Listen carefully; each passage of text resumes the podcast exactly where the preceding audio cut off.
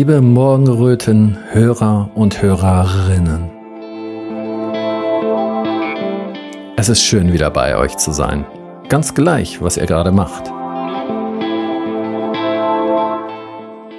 Legt ihr gerade eure Wäsche zusammen? Macht ihr den Abwasch? Liegt ihr vielleicht am Swimmingpool und genießt einen Cocktail? Oder sitzt ihr in der S-Bahn und versucht euch ein bisschen von der Umwelt abzuschotten? Spielt keine Rolle, was ihr macht. Wichtig ist, was ihr hört. Ihr hört die Morgenröte. Heute zu Besuch jemand, der den Kreislauf des Lebens ganz genau kennt.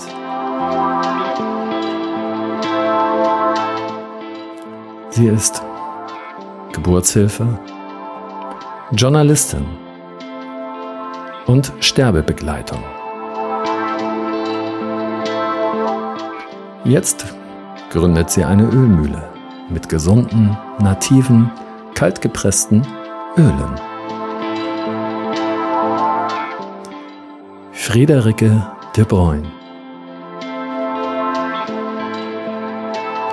Wir reden über Arbeit, Arbeitsplatzverlust, auch Corona-bedingt, und über manches Leiden, was am Arbeitsplatz entstehen kann.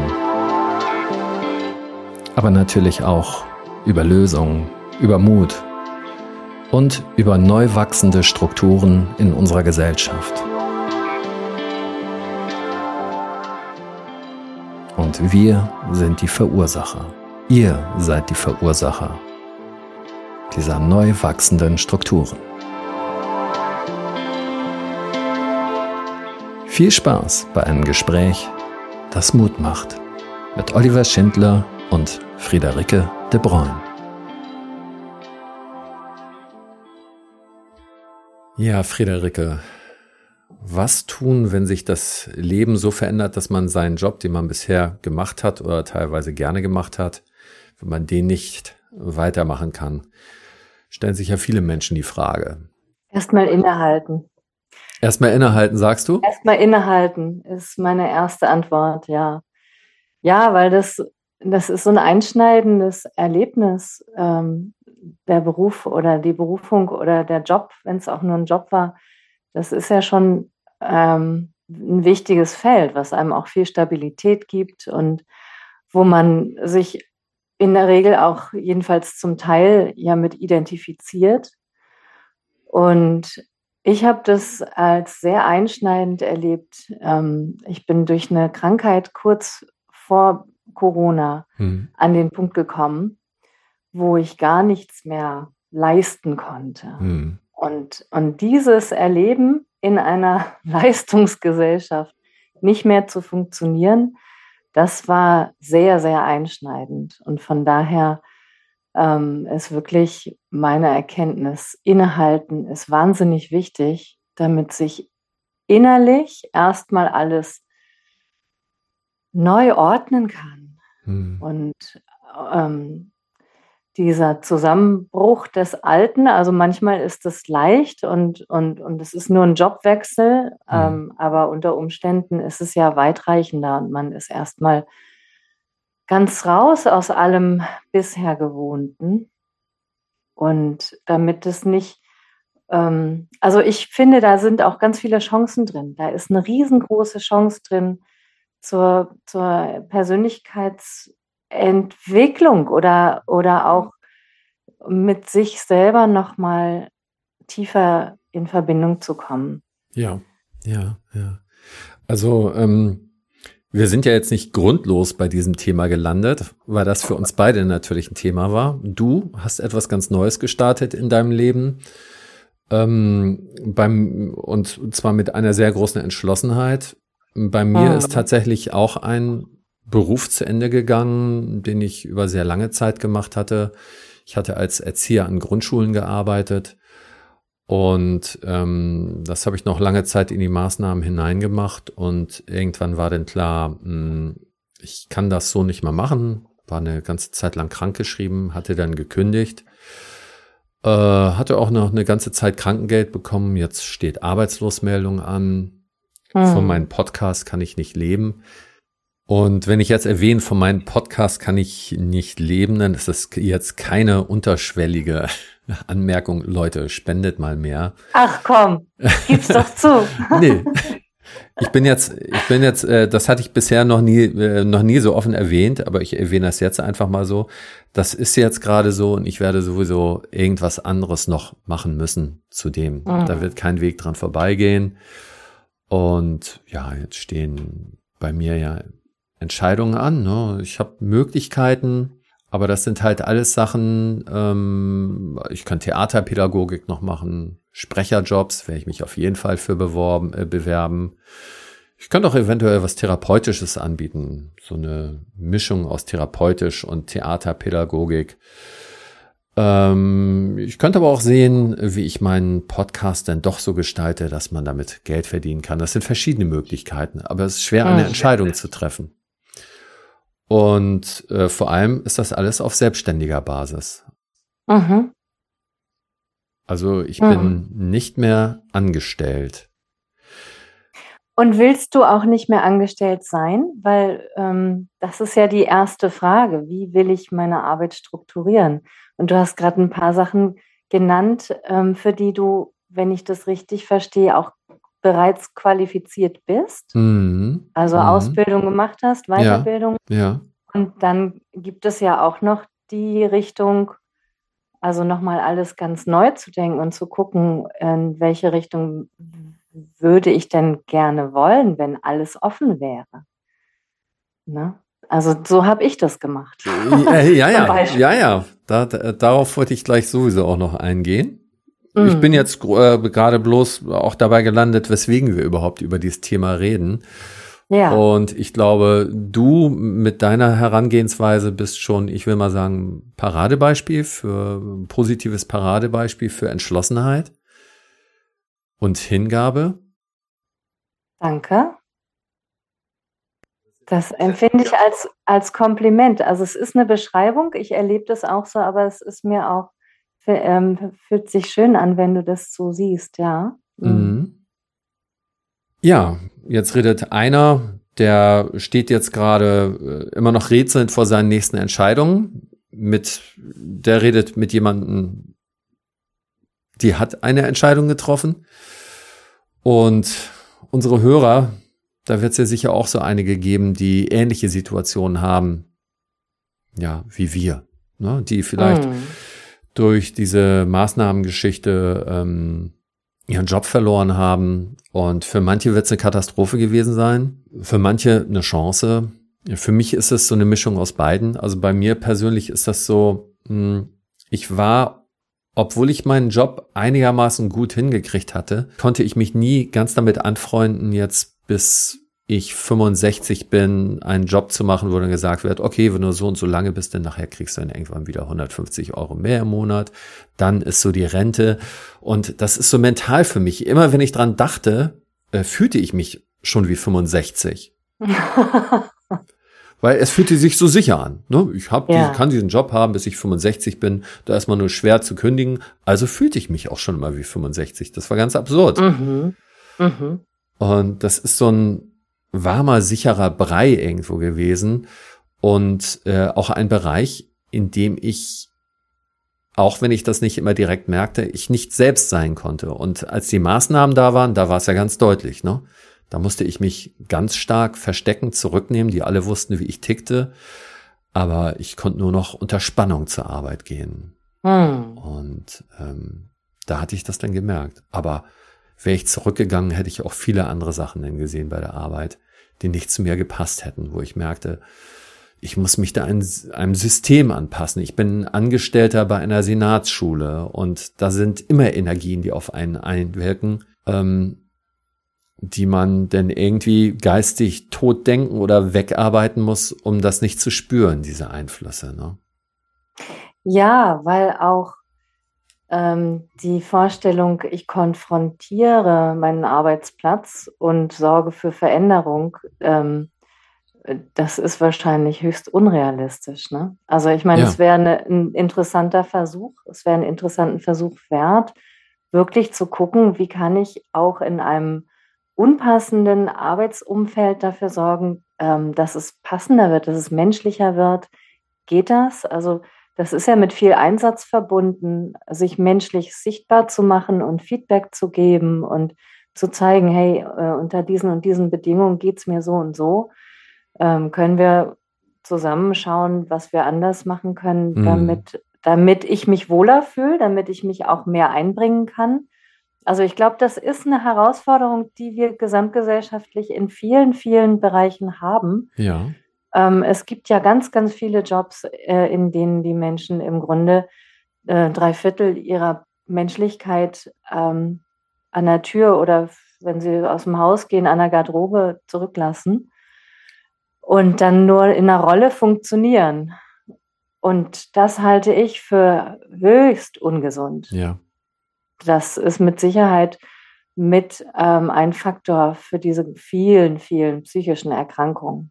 Ja. Nicht nur, aber dieses sich aufspalten müssen in den funktionierenden Teil, der auf der Arbeit alles wuppt ähm, und sich da anpassen kann und ein Teil, der fühlt und auch berührbar ist und zart. Ähm, da ist ja auch diese ganze Lebendigkeit und ja. alles, was uns im Grunde als, als Menschen so wirklich ausmacht, das kann sich ja nur zeigen und entfalten in einem sicheren Raum, wo wir das eben auch miteinander teilen können. Und, und ich glaube, also jedenfalls bin ich so naiv oder ich glaube, dass es eigentlich allen Menschen so geht, dass keiner, wir können das gut, auch Männer können das super gut, dieses, diese funktionierenden mhm. Masken und Rollen annehmen. Ähm, aber die allermeisten haben dann ja irgendwann Krebs oder einen Herzinfarkt oder Schlaganfälle oder Beziehungsprobleme, ähm, Depressionen ohne Ende. Das ist ja, kommt ja nicht von ungefähr.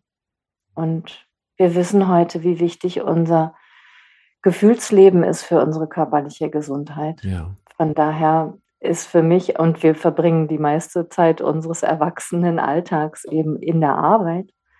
Von daher ist es für mich ein riesen wichtiges Thema, dass wir da schauen, wie kriegen wir die Arbeit ähm, so umgestaltet, dass wir uns als Menschen da wirklich wohl und sicher fühlen und gut in Kontakt gehen können mit unseren Kollegen. Ja, und Was, wenn das nicht ja. geht, und wenn das nicht geht, raus. da bin ich wirklich echt konsequent, immer konsequent gewesen. Ja. Ja, und äh, viele Menschen, ich einschließlich, machen halt Kompromisse und dann wird aus einem Mini-Kompromiss ein immer größerer. Ähm, ich schätze mal, so funktioniert auch die Korruption im Bundestag. Irgendwann mhm. sind alle erpressbar. Mhm. Und irgendwann kann man ein System, in dem man so lange selber funktioniert hat, auch gar nicht mehr glaubwürdig äh, kritisieren. Und mhm. dann wird man immer stiller. Mhm. Und ähm, ja, handelt, äh, merkt irgendwann mal, wenn man sieht, etwas ist nicht in Ordnung, anderer Kollegen handeln so, wie ich das nicht in Ordnung finde, denkt man, aber so habe ich auch schon gehandelt. Ja, und rechtfertigt damit völlig ungesunde Strukturen. Ja. Da sind wir mitten in der Gesellschaftskritik. Ja. Ähm, strukturelle Gewalt kann so fortbestehen. Ne? Hm. Ich habe das immer wieder in Kreissälen erlebt, ähm, in meiner früheren Arbeit, die ich aufgehört habe, weil diese Arbeit im Kreissaal, die Nachtschichten und mhm. diese Belastung für mich nicht mehr tragbar waren nach meiner schweren Krankheit. Aber eben diese strukturelle Gewalt, die da herrscht, auch in Schulen, ja, da werden die jungen Menschen ja häufig nicht als, also nicht gemäß Artikel 1, die Würde des Menschen ist unantastbar behandelt, sondern als im Grunde als Objekte, die zu funktionieren haben in einer gewissen Art und Weise. Also still zu sitzen und zuzuhören, ist natürlich überspitzt gesagt. Heute gibt es auch Schulen, da dürfen sich die Kinder regelmäßig mal bewegen. Aber schon alleine das als etwas Besonderes wahrzunehmen, ist ja absurd. Ja. ja? also junge Menschen sind beweglich, die, das ist Folter zu erwarten, dass sie stundenlang sitzen mhm. können. Das heißt, genau. da, da ist schon das System an sich strukturell gewalttätig, weil es die Natur der jungen Menschen überhaupt nicht ähm, würdigt. Genau. Und das ist im Kreissaal ähnlich. Da, mhm. da werden Frauen zum Gebären nach Plan genötigt. Da wird ähm, verbal abgewertet, da wird Druck gemacht, da wird Angst geschürt. Ähm, es, ne, immer die Risiken sind im Blick, anstatt zu sagen, hey, es ist alles gut, eine mhm. Geburt dauert so lange, wie sie dauert. Wir Menschen sind dafür gemacht und gebaut, Kinder zu gebären und, und die Begleitung ist da und hält den Raum liebevoll. Mhm. Das wäre eine Situation ohne Gewalt.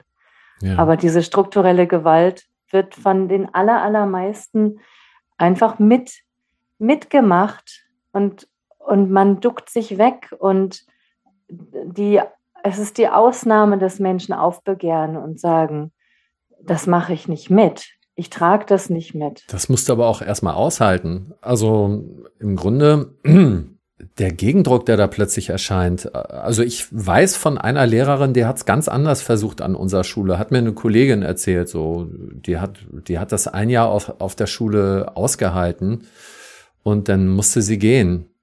Also weil die hat so viel Gegenwind bekommen, weil sie vieles versucht hatte, anders zu machen. Hm.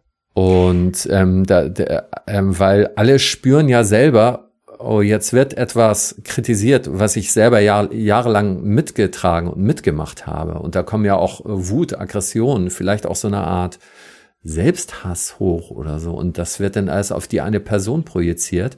Mich, ich muss auch gerade an Ulrike Gero denken, die das ja gesamtgesellschaftlich erlebt hatte. Ne?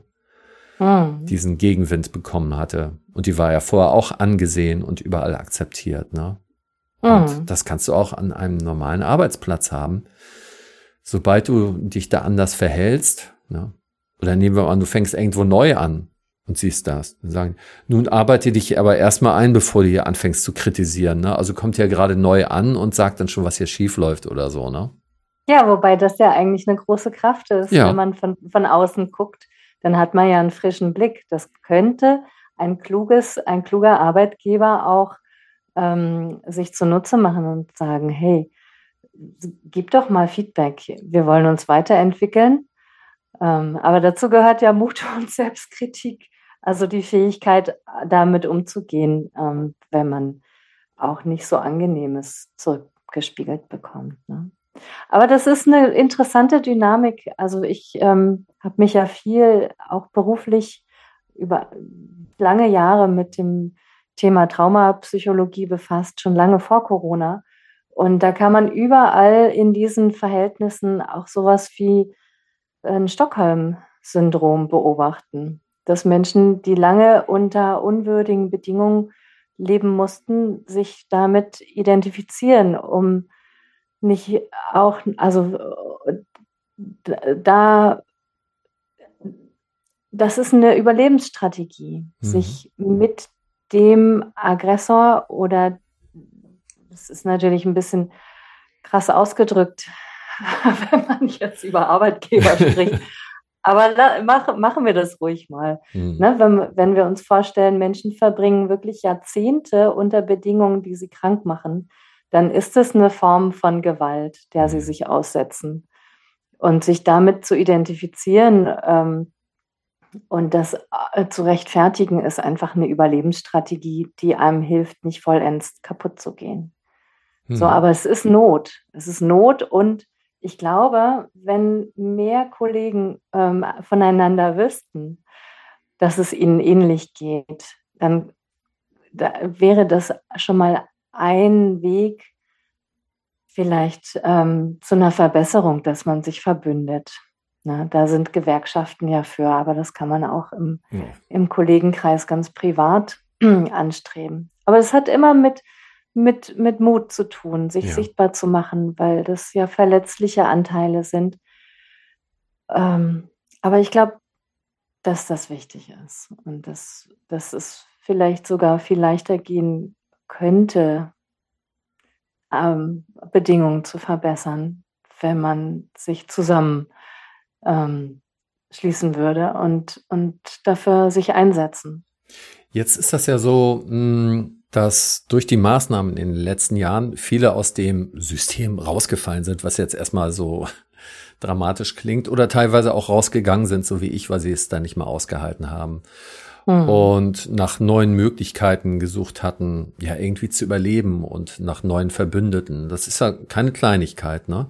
Jetzt haben mhm. sich da ein Haufen Menschen gefunden, die merkten, nicht nur die Maßnahmen sind nicht in Ordnung, sondern überhaupt das ganze System ist nicht in Ordnung. Und man hat neue Verbündete, man hat neue Ideen, man will die Gesellschaft umgestalten, man will alles neu machen. Und viele dachten so, morgen gibt es einen großen Blitz und dann ist alles von ganz alleine ganz anders. Ne? Dann ist die neue Welt da. Dann ist die neue Welt da, ne? Ja.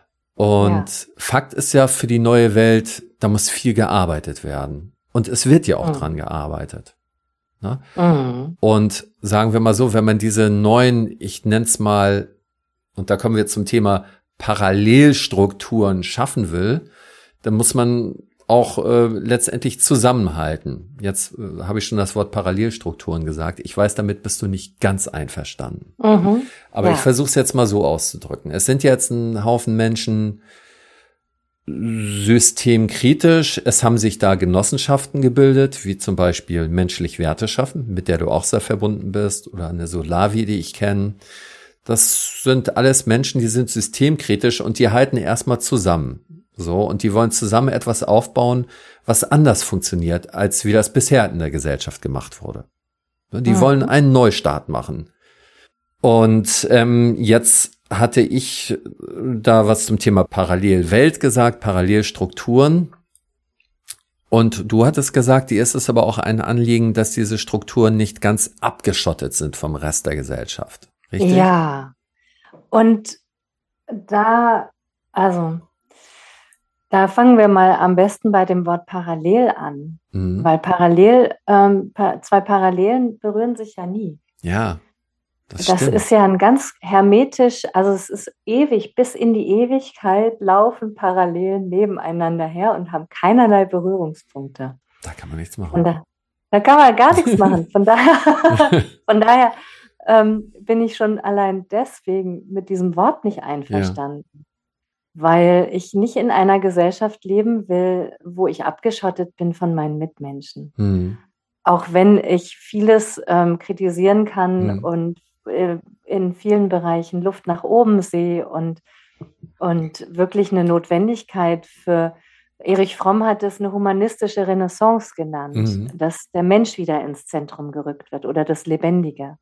Er nennt es ein ähm, System, in dem wir jetzt leben, eine nekrophile Gesellschaft, wo, das, wo die Dinge, die toten Dinge, vor allem das Geld, mhm. im Zentrum stehen. Und dieser, diese, diese Veränderung hin zum Lebendigen, das Lebendige wirklich als oberste Maxime zu, zu sehen, zu, zu schützen, zu ehren, zu achten, zu fördern. Mhm. Ähm, das passiert nicht parallel zu unserer Gesellschaft, sondern mittendrin. Und ich ähm, erlebe das eher so, dass jetzt überall auf der Welt und auch schon vor Corona ging das los. Ich habe ja in einer Gemeinschaft gelebt, die sich schon ähm, lange mit solchen Themen beschäftigt. Wie sind, ein, wie, wie sind Herrschaftsstrukturen ähm, aufgebaut? Wie sind Organisationsstrukturen aufgebaut? Top-down, Pyramidenstrukturen oder geht es auch anders mit mehr Verantwortung für jeden?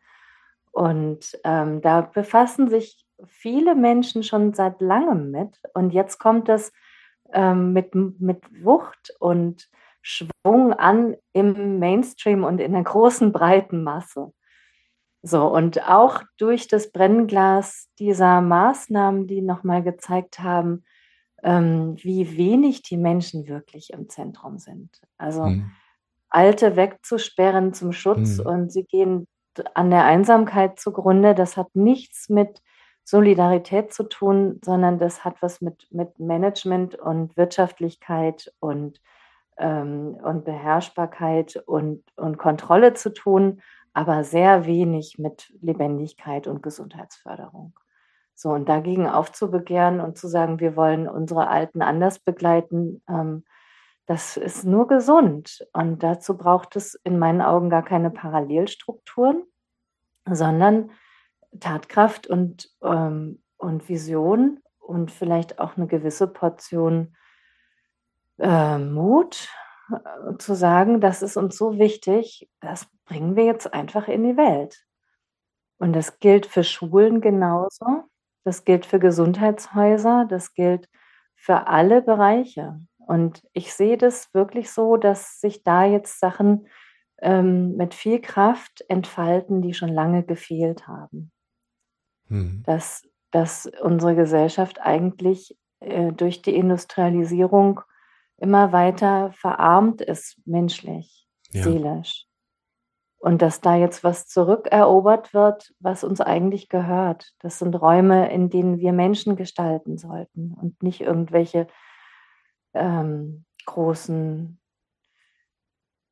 Glo Global Corporate Industrie, in, also ne, ähm, so große, große Arbeitgeber, deren Anleger im Zentrum stehen und nicht die, die Menschen.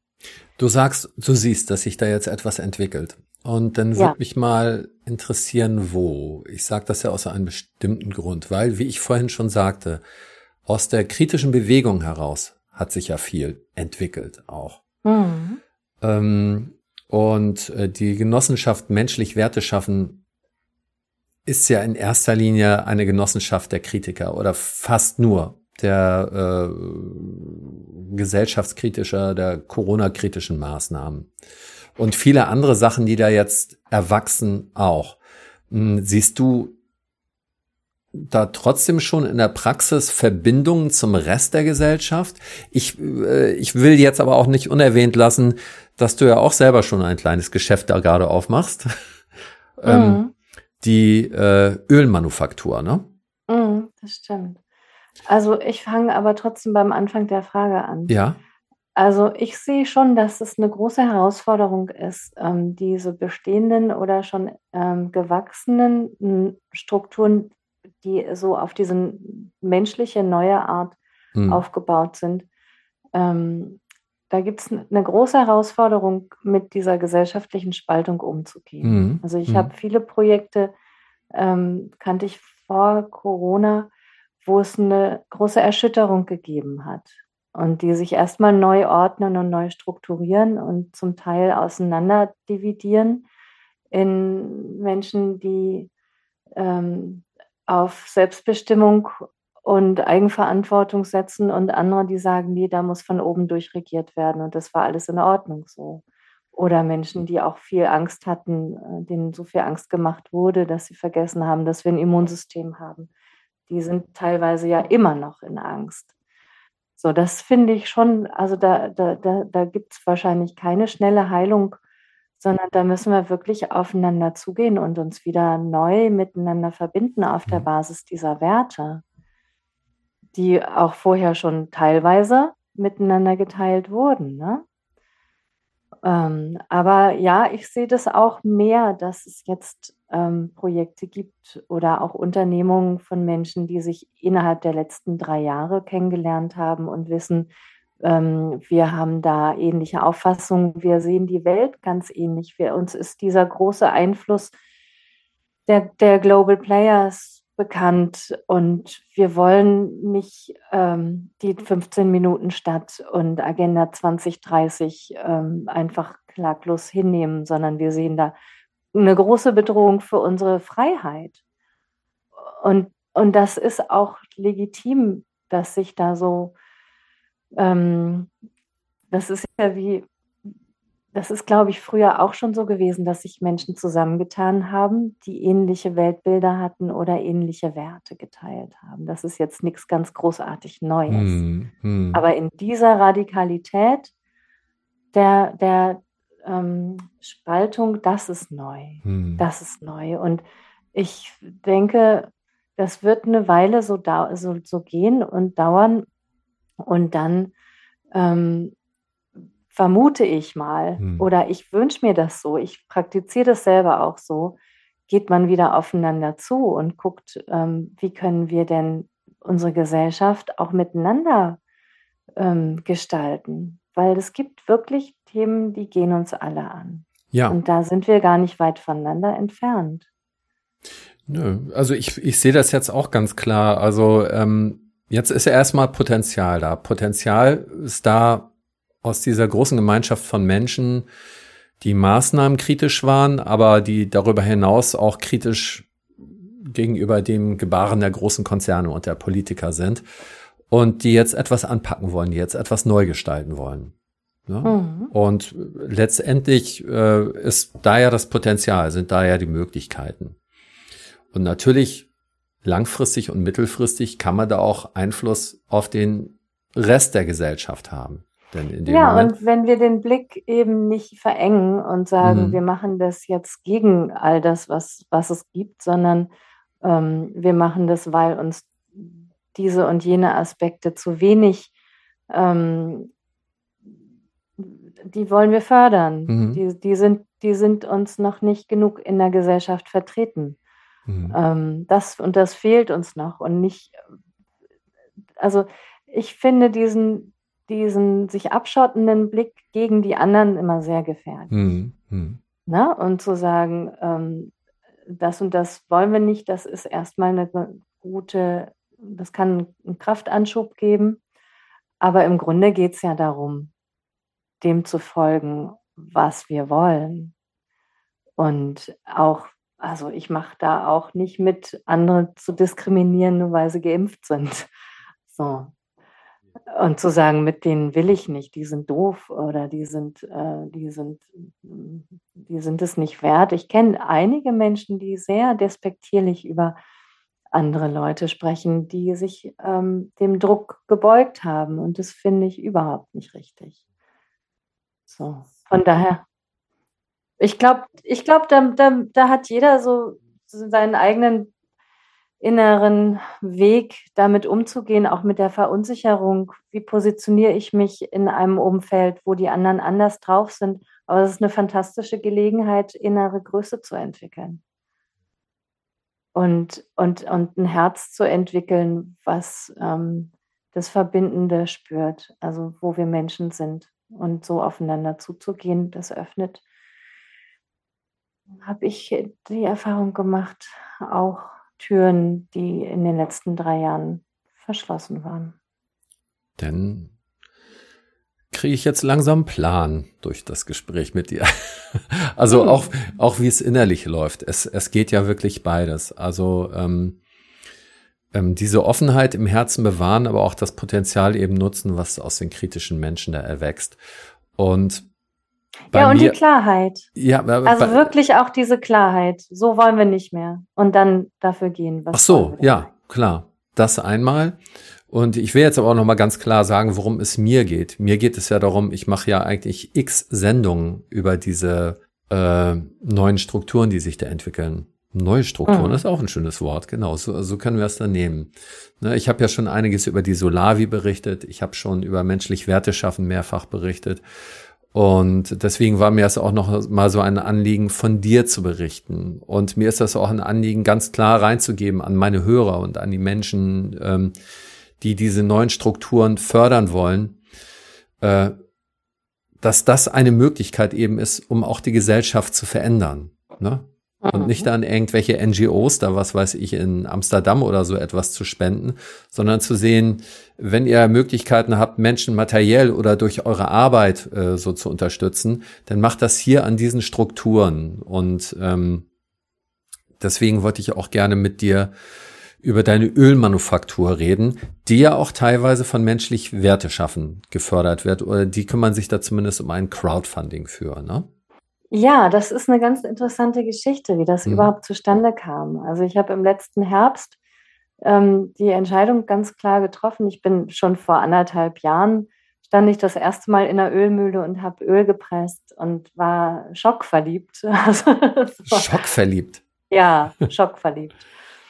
die, äh, also die, die Haptik der Saat, mit, mit der man arbeitet, also Leinsaat oder auch, also wie das rieselt, wie sich das anfühlt, mit, mit, den, mit den Saaten in Verbindung zu sein. Ich bin recht feinfühlig, was Natur angeht. Ich habe auch in meiner Krankheitszeit eigentlich, ja, die Heilung kam aus der Natur.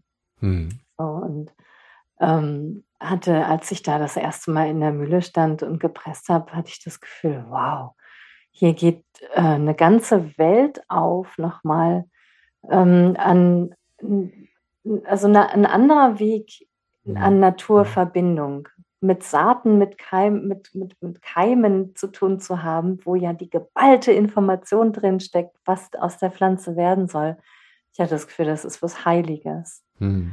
So, und dann hat es eine Weile gedauert. Ich bin dann schon ähm, in die Richtung gegangen. Ich habe diese Ölmühle, in der ich da das erste Mal stand, ähm, schon mal pro forma als Geschäftsführerin sozusagen übernommen.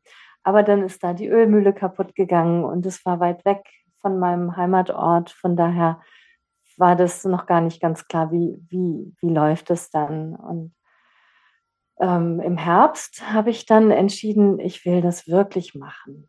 Ähm, da stand dann zur Debatte, die, die Firma schließen oder die Mühle reparieren, nochmal investieren.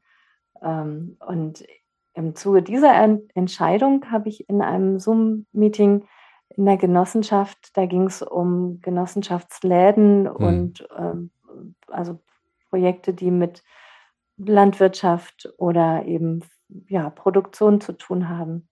Da habe ich gesagt, wenn ich von euch Unterstützung kriege, dann baue ich die Mühle neu auf. Alleine ist mir das zu groß mhm. und mhm. fühle ich mich dem auch nicht gewachsen. Mhm. Und habe dann gefragt, ob es Leute gäbe, die mich unterstützen würden in diesem Prozess. Und da kam so viel Resonanz, und das war von Anfang an irgendwie so, fühl, fühlte sich so getragen an dadurch, dass da so viel Resonanz war, dass ich das gewagt habe. Und wir haben dann in unserer Arbeitsgruppe Genossenschaftsläden hm. uns jede Woche getroffen und ähm, nicht nur an meinem Projekt gearbeitet, sondern auch an verschiedenen anderen. Ähm, ein Demeterbauer ist dabei, der seinen Hof umstrukturiert, also ein, ein Riesenproduzent, der beliefert Großhandel in Deutschland. Ähm, ein, ein Nachbarschaftsladen ist in der Zeit entstanden, ein ganz tolles Projekt. Und so habe ich dann von Unternehmern, die, die also selber schon durch diese Prozesse gegangen sind, eine Firma aufzubauen. Also wenn man alleine selbstständig ist, ist es nochmal eine andere Sache, als wenn man eine ganze Firma aufbaut. Mhm. Ne? Und ähm, die haben mich dann dadurch begleitet. Ich habe dann mir einen Plan gemacht, was ich wann in welcher Zeit ungefähr erreichen will. Und dann habe ich mich da durchgearbeitet mit der Unterstützung von eben Mitgenossen, die auch, ähm, die da ganz viel Spaß dran hatten. Das mhm. war, das war toll. Das war eine fantastische Erfahrung.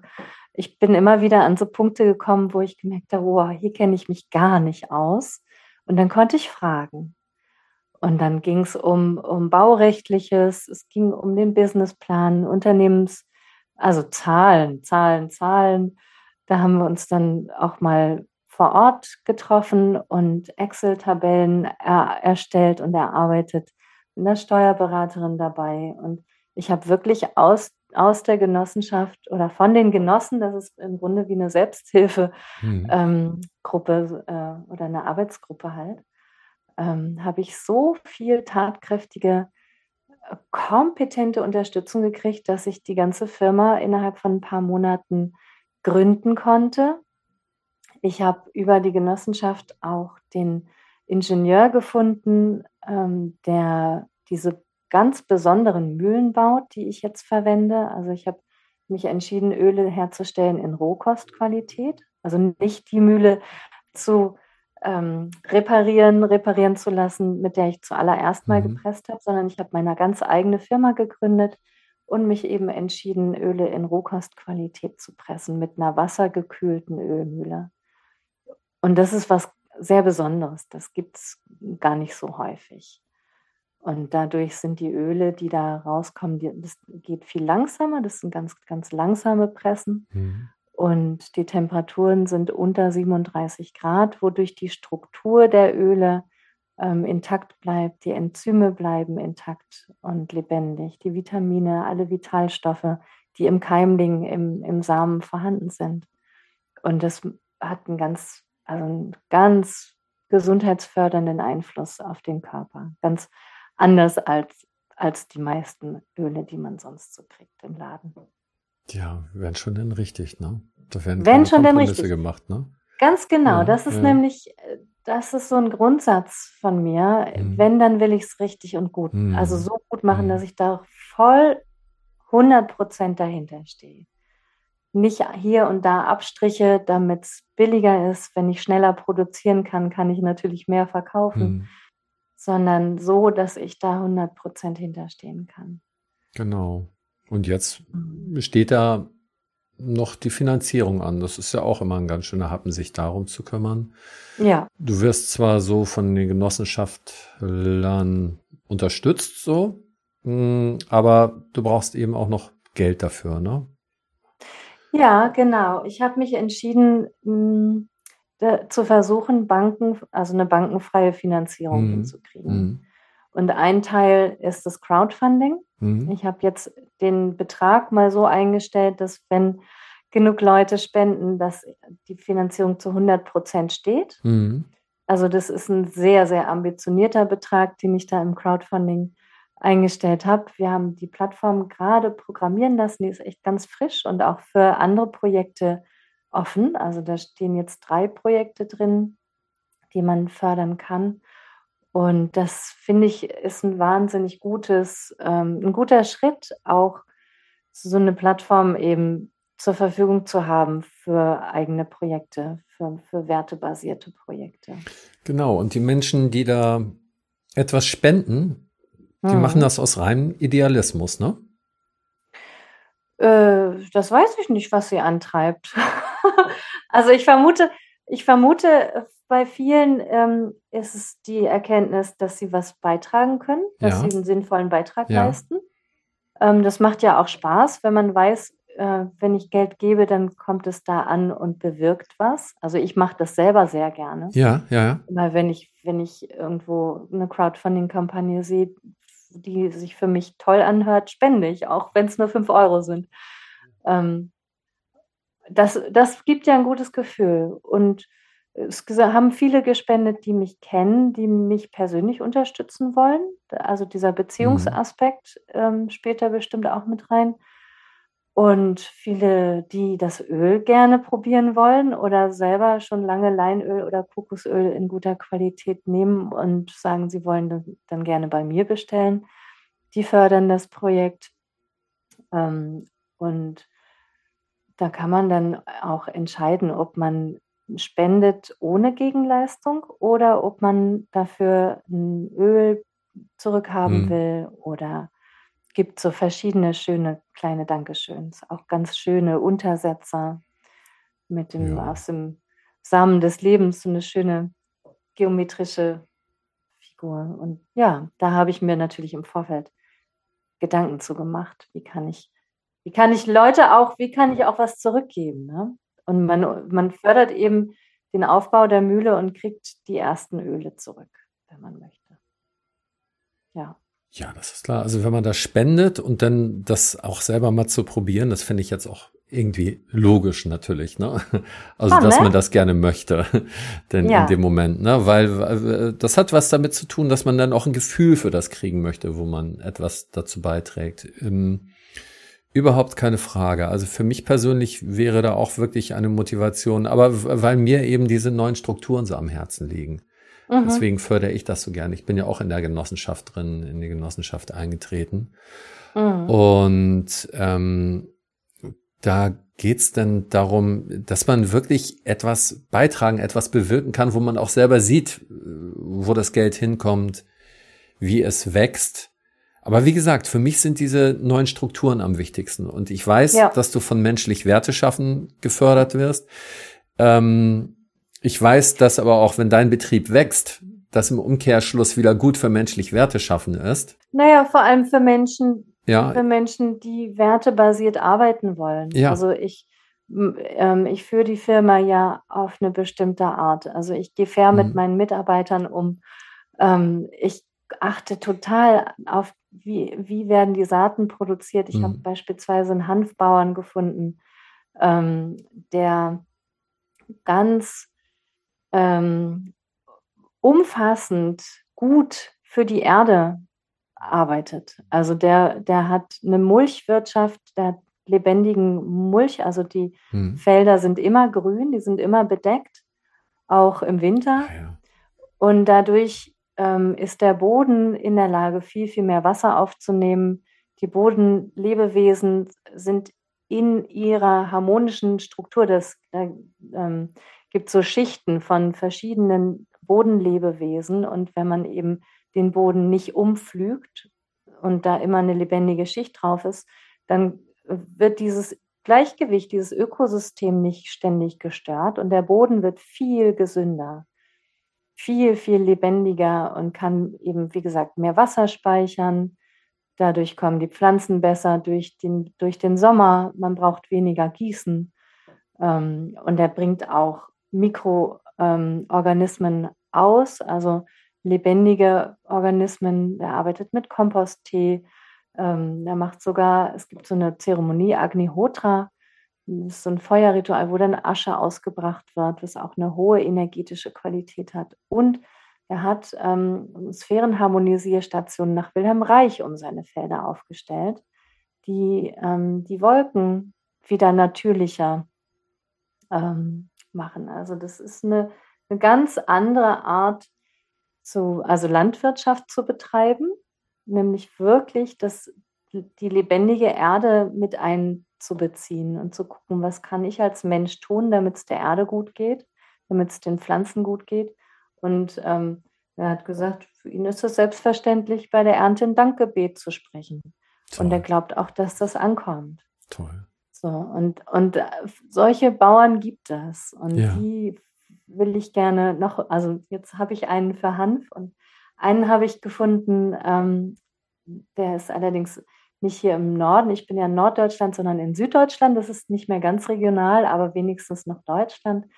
Ähm, der wird Lein anbauen äh, dieses Jahr ähm, für mich und vielleicht noch andere Sachen. Und der arbeitet auch ganz ähnlich. Und so, ja, das, das ist mir auch ein großes Anliegen, dass ich eben mit meinen Kooperationspartnern auch wirklich einen echten Beitrag für unsere Welt, für unsere Erde leisten kann. Die Bauern zu unterstützen, die das alles im Blick haben. Ne? Schön. Und das wird von mhm. menschlich Werte schaffen. Ja, das passt ja genau zu menschlich Werte schaffen. Ist aber parallel. Also das sind, das sind Bauern, die nicht unbedingt schon im Netzwerk ähm, aktiv sind. Ich versuche natürlich herauszufinden, äh, ob die auch an der Kooperation interessiert wären. Aber das gibt es auch schon ohne, ohne Genossenschaft. Nee, was ich jetzt meine, die sind ja indirekt über dich daran beteiligt. Ja, das ist das, ja. was ich meine. Und dadurch, dadurch zieht sich das ja irgendwie so durchs ganze Land. Ich sehe das vielleicht ein bisschen romantisch, aber letztendlich wollen wir so etwas für eine neue Welt und eine neue Gesellschaft erschaffen. Naja, wir wollen, wir wollen, wir wollen unsere Welt und unsere Gesellschaft lebendiger und menschlicher und schöner machen. Ich glaube nicht, dass sie neu wird, weil da ist schon ganz viel, wenn ich so rausgucke. Ich mhm. sitze hier vorm Fenster die ganzen Bäume, die schon mhm. seit Jahrzehnten und Jahrhunderten hier stehen, die sind wunderschön. und okay. viele alte Häuser. Und ich mag auch ganz viele Menschen. Also es muss gar mhm. nicht alles neu für mich. Aber, aber menschlicher und, und ja, schöner. Ja, lebendiger, das Lebendige im Fokus. Ja, du hast gleich noch einen wichtigen Termin. Ja, das stimmt. genau. Ja, ähm, also ähm, es ist immer ambivalent, über Geld zu sprechen. Ja. Aber ich glaube, dass das wichtig ist, dass wir aus dieser Ambivalenz mal rauswachsen.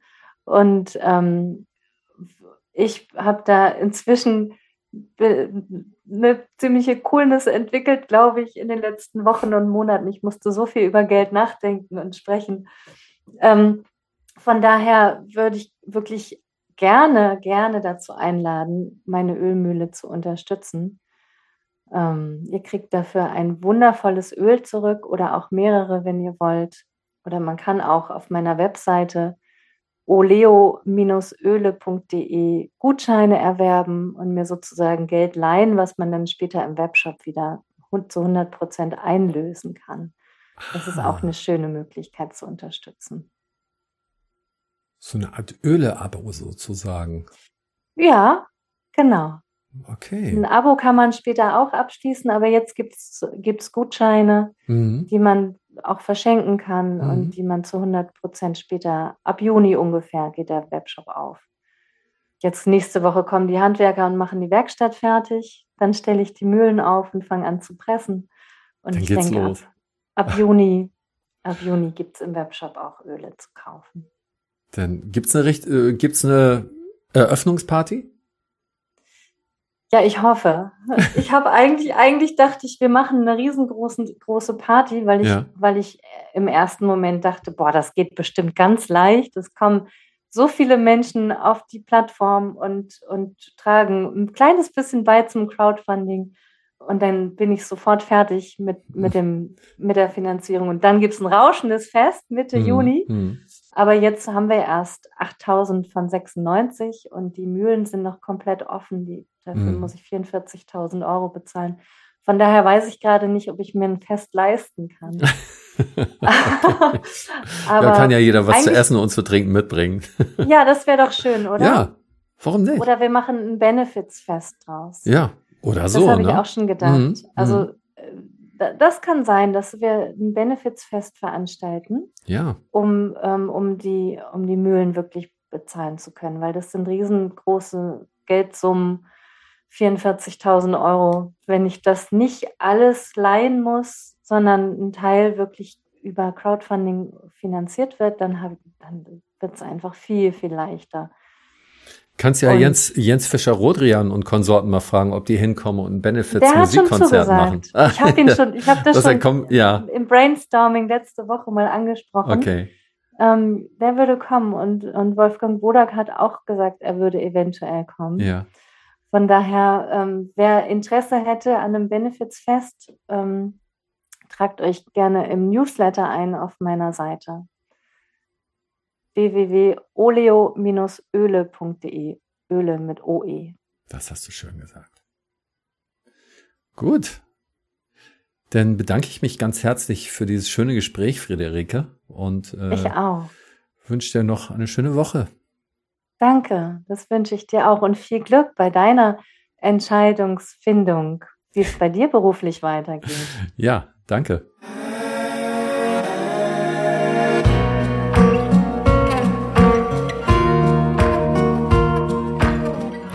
Schön, dass ihr heute wieder dabei wart. Friederike und ich freuen uns, wenn euch diese Sendung gefallen hat.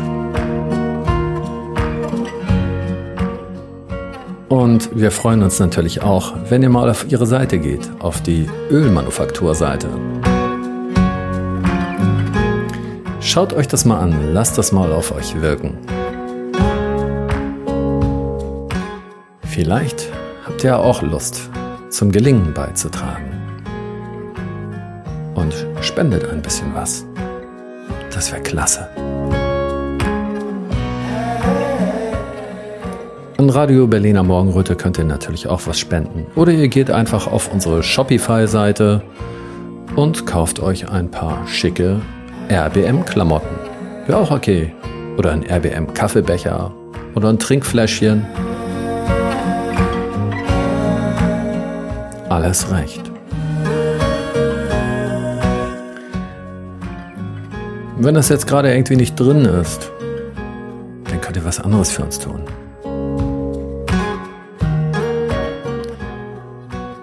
Geht auf unsere Telegram-Seite und sagt uns, wie sehr ihr uns liebt.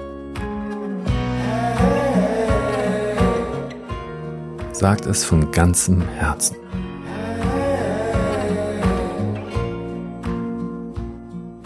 Liebe kann Wunder bewirken.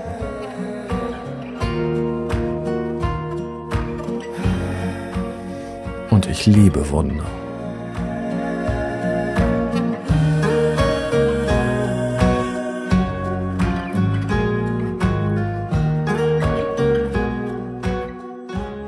Bis zum nächsten Mal. Eure Morgenröte.